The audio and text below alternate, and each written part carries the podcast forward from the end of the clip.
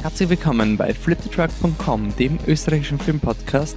Mein Name ist Wolfgang Steiger und das ist der abschließende Podcast zum Slash Film Festival 2016. Ja, das Slash ist vorbei und es gibt noch einen Podcast, in dem ich die letzten sechs Filme abhandeln werde, die ich gesehen habe am Slash Film Festival. Zum siebten Mal fand in Wien das Festival des fantastischen Films statt. Ähm, über eine Woche gab es im Filmcasino diverse Genrefilme zu sehen.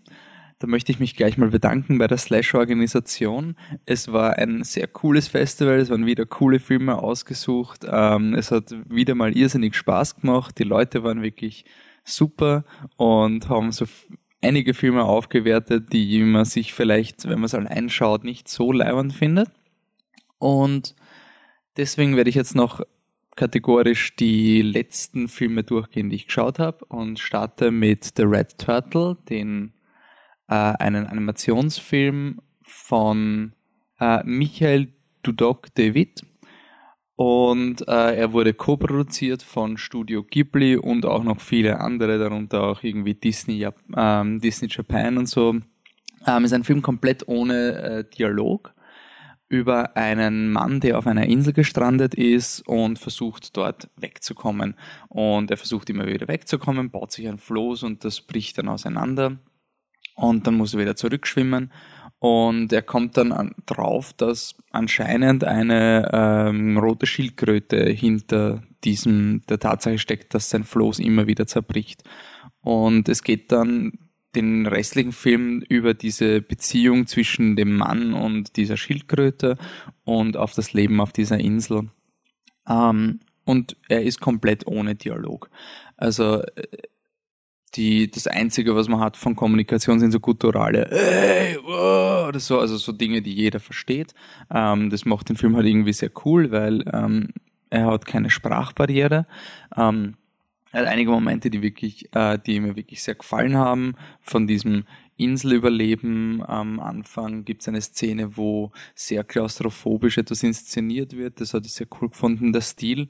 Ähm, man wird eben glauben von dem, wenn man so liest, oh, das könnte ein Studio Ghibli-Film sein, eben dieses japanische äh, Animationsstudio. Und man sollte die Erwartungen aber anpassen, dass es halt wirklich nur co-produziert ist. Also es ist um einiges weniger detailliert als Studio Ghibli-Filme, weil die eben nur ähm, Co-Producer waren. Ähm, es ist teilweise wirklich sehr, sehr statische Hintergründe, auf denen eben im Vordergrund die Person animiert ist und so. Also von der Komplexität der Animation sollte man da die, Erwartungen checken. Das ist jetzt kein ähm, Miyazaki-mäßiges ähm, visuelles Wow, sondern es ist halt wirklich sehr, sehr spartanisch und so.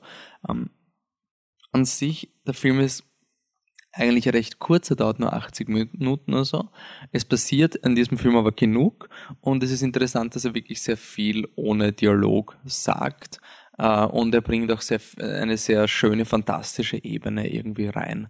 Ähm, also den habe ich eigentlich sehr positiv gefunden. Den nächsten Film, den ich chronologisch gesehen habe, werde ich auslassen, weil der kommt dann am Ende. Gleichen Tag habe ich nämlich dann auch noch Yoga Hosers gesehen äh, den werde ich jetzt mal kurz abhandeln. Das ist der neue Kevin Smith-Film, in dem äh, Harley Quinn Smith, also die Tochter von Kevin Smith und die Tochter von Johnny Depp, Lily Rose Depp, spielen ähm, so Shop-Mitarbeiter in Kanada. Sie sind beide, ähm, ich glaube, sind sie entweder 14 oder 15. Sie heißen beide Colleen und ähm, wollen unbedingt auf eine Party gehen, äh, so typische Teenager halt. Und ähm, was sie aber nicht wissen, ist, dass der Supermarkt, auf dem sie, äh, auf dem dieser Shop steht, auf dem, unter dem, im Keller von dem gibt's ein Labor von einem kanadischen Nazi, der Bratwurst, der seine Soldaten aus Bratwurstinnereien gezüchtet hat und jetzt mit Bratwurst-Nazis oder Brazis die Welt oder Kanada vernichten will. Ähm, ja, der Film ist mir wirklich am Wecker gegangen. Es gibt immer so diesen einen Film am Slash, der einfach, wo Hopfen und Malz verloren ist. Letztes Jahr war das Turbo Kid und dieses Jahr ist es dieser Film. Äh, ich bin kein großer Fan von Kevin Smith. Ich habe mir gedacht, ähm, wenn, wenn man diesen Film irgendwie mögen kann, dann ist es vielleicht äh, am besten am Slash, weil es ist trashig und der Film hat viel zu wenig Witze. Der Film ist einfach so unlustig. Also man hört dieses Bratwurst-Nazis und das Schmunzeln, habe ich ganz lustig gefunden, aber das war's. Das ist der einzige Witz im ganzen Film. Er ist wirklich flach bis zum Umfallen und ähm, Johnny Depp kommt vor, weil eben seine Tochter die Hauptdarstellerin ist und ich habe mir eigentlich gedacht so, ja, er wird eine Nebenrolle spielen. Und nein, er ist er ist fast eine Haupt, er ist die dritte Hauptrolle eigentlich. Es ist ein Wahnsinn. Er ist so oft, er ist öfter im Film als in dem neuesten Alice im Wunderland Film, wo da ein Poster drauf ist.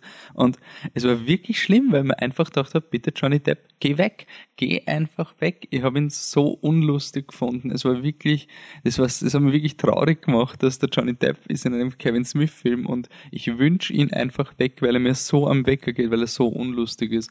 Ähm, der Film hat gar keine, also außer diesem Brazewitz oder nix. Er dauert 90 Minuten und dann ist er Gott sei Dank vorbei. Ähm, also den würde ich wirklich getrost wegwerfen. Also da gibt's nix, wo, wo ich der Meinung bin, ja, kann man ihm noch eine Chance geben. Der ist wirklich, das war leider nix. Ähm, am Sonntag hat es dann die Top 3 gespielt, also die Filme, die äh, irgendwie am besten sich verkauft haben oder halt am beliebtesten waren. Und das hat gestartet mit The Handmaiden von Park Chan-wook, dem Regisseur von ähm, Old Boy. The, The Handmaiden hatte der Patrick schon im Podcast, äh, im Vorpodcast ähm, vorgestellt und ich möchte jetzt auch recht wenig zur Handlung sagen. Also worum es grob geht. Ich, ich spoilere jetzt die ersten zehn Minuten. Der Handman spielt in Korea in den 30er Jahren und äh, unter japanischer Besatzung und es geht um eine Trickbetrügerin, die angestellt wird bei einer ähm, reichen Erbin und diese Trickbetrügerin soll als ähm, als Zofe, äh, als Handmaiden ähm, soll sie Arbeit leisten, dass sich diese Erbin in einen äh, in einen Trickbetrüger verliebt, damit dieser ihr, damit dieser sie heiratet und das Geld von der Erbin bekommt. Und das ist ein Film, der sehr oft seine Stimmung ändert und die Figuren anders einführt, als sie dann sind und neue Facetten eben dann gibt und eben es gibt Twists and Turns, zu denen will ich dann eben gar nichts sagen. Ähm, er hat eine wunderschöne Kamera, also wirklich so schön gefilmt. Das ist ein Wahnsinn. Also der Film ist wirklich wunderbar. Ähm, so von den, äh, von den, von der Inszenierung her weiß man eben lange Zeit nicht, was, was das für eine Art von Film ist. Ähm, und je öfter er eben dann auch noch so Twists reinwirft, umso mehr Facetten kommen dann dazu. Und ich würde jetzt eben nicht genau sagen, in welche Richtung es geht. Es ist dann irgendwie cool, wenn man den Film so äh, denkt, wie es angefangen hat und wie es endet. Ähm, das Einzige, was mich ein bisschen gestört hat, ist, er ist, er ist, er ist zu lang, viel zu lang. Ähm, er dauert zweieinhalb Stunden oder zwei Stunden 40 waren es sogar, ich bin mir gar nicht mehr sicher. Na, zwei, zwei, Stunden 25, ah, zwei Stunden 25.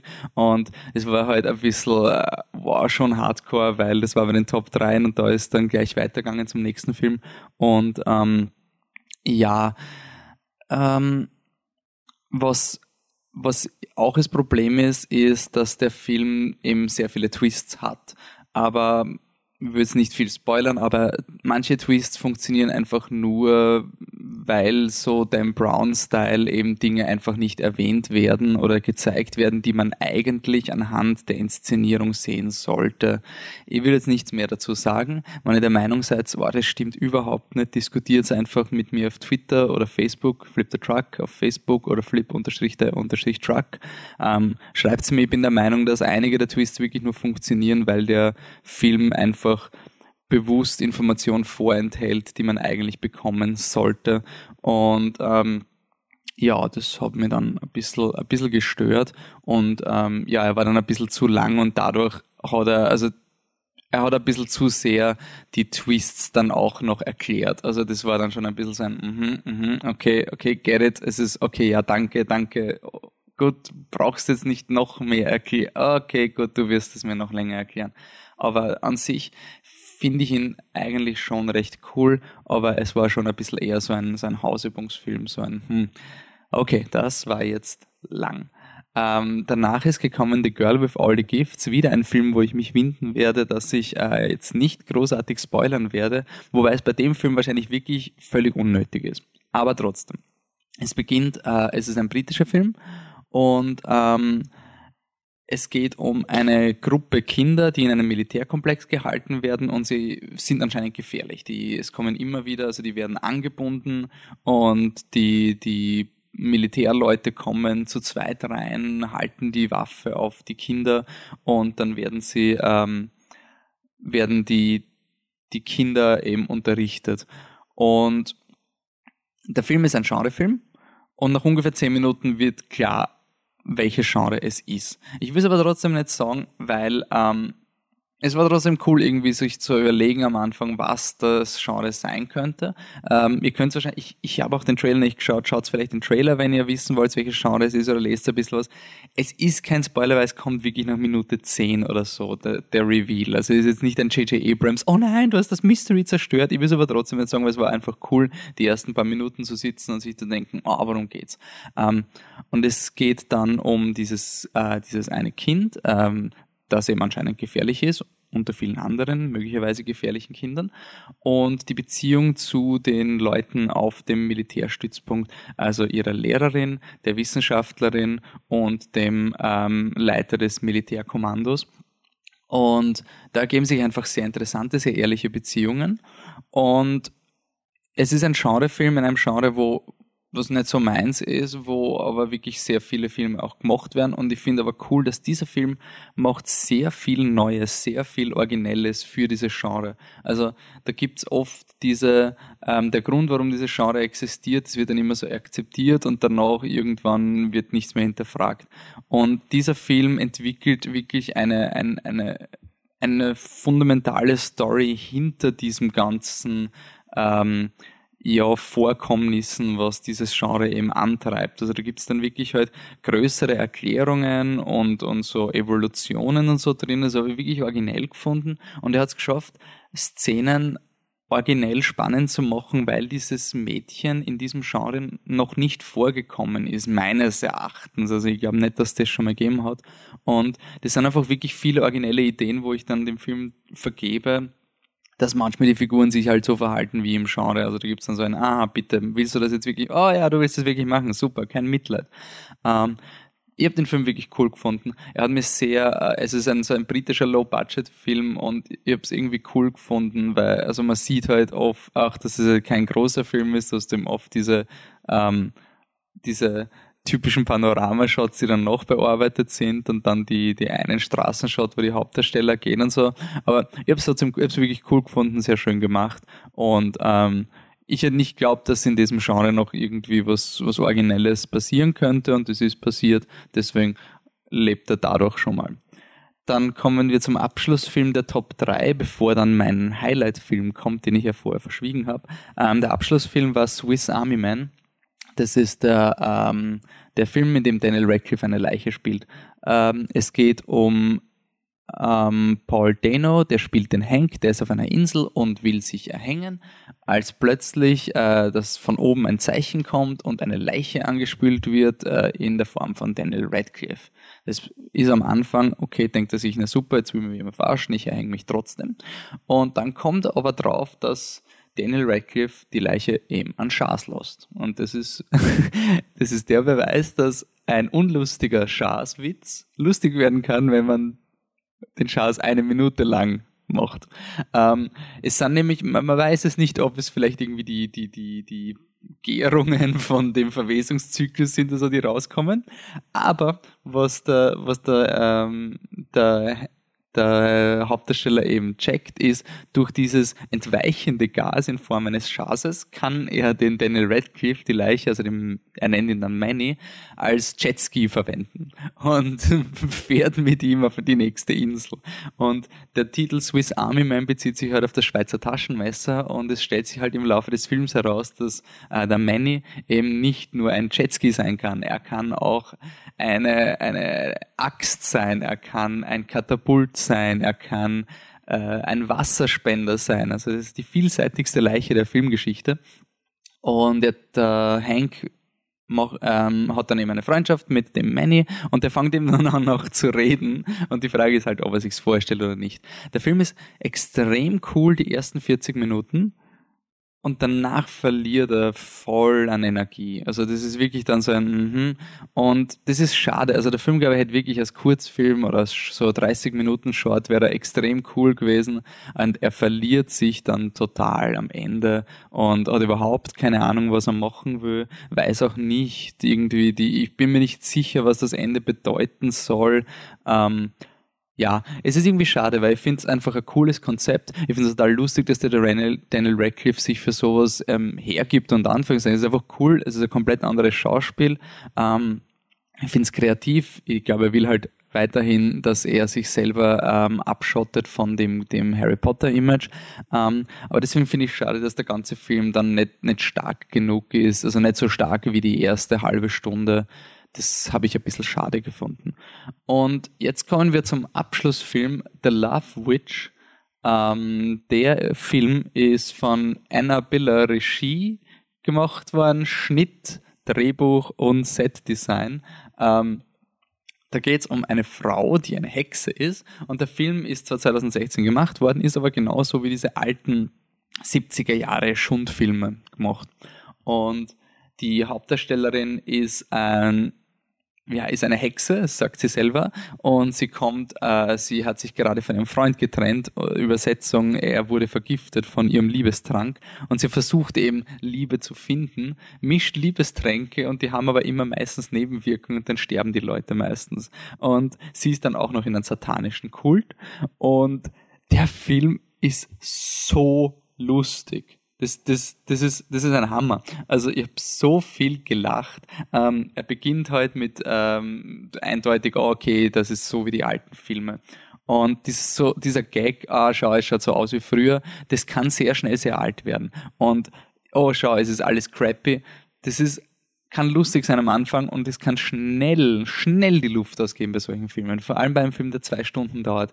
Und es geht nicht die Luft aus. Es ist so irrsinnig lustig. Also die, die Dialoge sind so überspitzt und schlecht, also so richtig gut schlecht und einfach mit einer Regelmäßigkeit. Und dann gibt's eben einfach es ist dann eben diese, eben wie in diese Schmuddelfilme, sie, sie zieht sich dann aus und verführt die Männer und dann gibt's immer diese gestellten Sexszenen und dann hört man immer ihre Gedanken und dann gibt's Abhandlungen über Feminismus, die halt so komplett überspitzt sind. Aber das Coole an diesem Film ist, der, der Film macht so richtig auf Trash-Film. Und alles ist crappy. Also die, der, die, die Love Interest, dass der, der Mann, der eingeführt wird, der ist so richtig breit und stark und sonst irgendwie. Und er ist einfach, er trinkt seinen Kaffee immer stark und ihm, für die Kollegen ist der Kaffee zu stark, aber er ist genau richtig und so. Ähm, aber ich glaube trotzdem, dass bei diesem Film so viele Gedanken drin sind. Allein das Set-Design, die Art, wie alles überdesignt ist in diesem Film. Es ist quietschbunt oder eben ganz, ganz eigene Kostüme und so. Also ich würde diesen Film nicht abstempeln als nur ein Trash-Film. Ich will ihn wirklich ein zweites Mal sehen, weil ich glaube, da ist so viel, da sind so viele Gedanken hineingeflossen in diesen Film und er ist halt getarnt als dummer Verarschungsfilm, aber ich finde, da ist mehr drin als nur ein Verarschungsfilm. Das Set ist einfach cool, die, die, die Art der Inszenierung ist genial und diese, diese Dialoge über Feminismus und teilweise so richtig überspitzt, so, ja, Feminismus bedeutet, dass sich die Frau aufgibt, nur so kann sie glücklich sein. Also so absichtlich kontrastierende, so richtige, wie in diese alten Filme, wo halt so der, der Okkult-Lied, der Okkult-Anführer, dieser Satanist, ähm, so irgendwie auf Feminismus tut, aber die Frage ist, ob das denn trotzdem eine Form von Unterdrückung ist. Es ist wirklich cool wirklich crazy und das Wichtigste ist, er ist lustig und der Gag im Vergleich zu Yoga Hosers, Yoga Hosers habe ich nachher gesehen.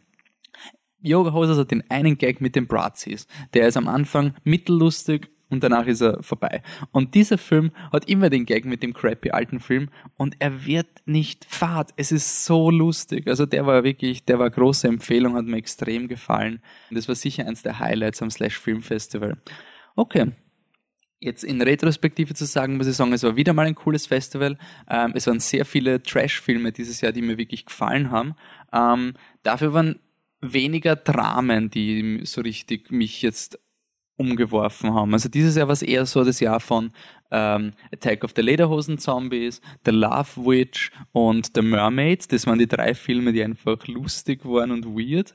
Ähm, The Mermaid ist einfach komplett weird. The Love Witch, den, den, den finde ich so cool, weil er einfach verrückt ist. Und äh, Attack of the Lederhosen Zombies war äh, ein lustiger Spaßfilm, den man gemeinsam schaut. Ähm, vom Drama her war eben The Handmaiden, trotz einiger Fehler finde ich ihn trotzdem sehr cool. Und ähm, The Girl with All the Gifts hat mir eben sehr gefallen. Dieser eine Genrefilm, wo ich mich gewunden habe, nicht zu sagen, welches Genre es ist. Und ja, dann muss sage ich nochmal Danke für die Organisation vom Slash Film Festival. Danke fürs Zuhören. Man hört sich im nächsten Podcast wieder. Da geht es aber äh, nicht mehr um Horrorfilme, sondern um Fantasyfilme. Als nächstes kommt unser Harry Potter Podcast. Auf dem bin ich schon irrsinnig froh, wenn der endlich rauskommt. Da steckt wirklich einiges an Arbeit drin. Ich freue mich schon, wenn ihr den hört. Äh, ich sag danke fürs Zuhören, danke fürs Slash Film Festival. Bleibt mit uns in Kontakt. flipthetruck.com, facebook.com slash flipthetruck. Auf Instagram sind wir jetzt voll aktiv, flipthetruck in einem durch. Oder Twitter, flip unterstrich der unterstrich truck. Danke fürs Zuhören und bis zum nächsten Podcast. Ciao.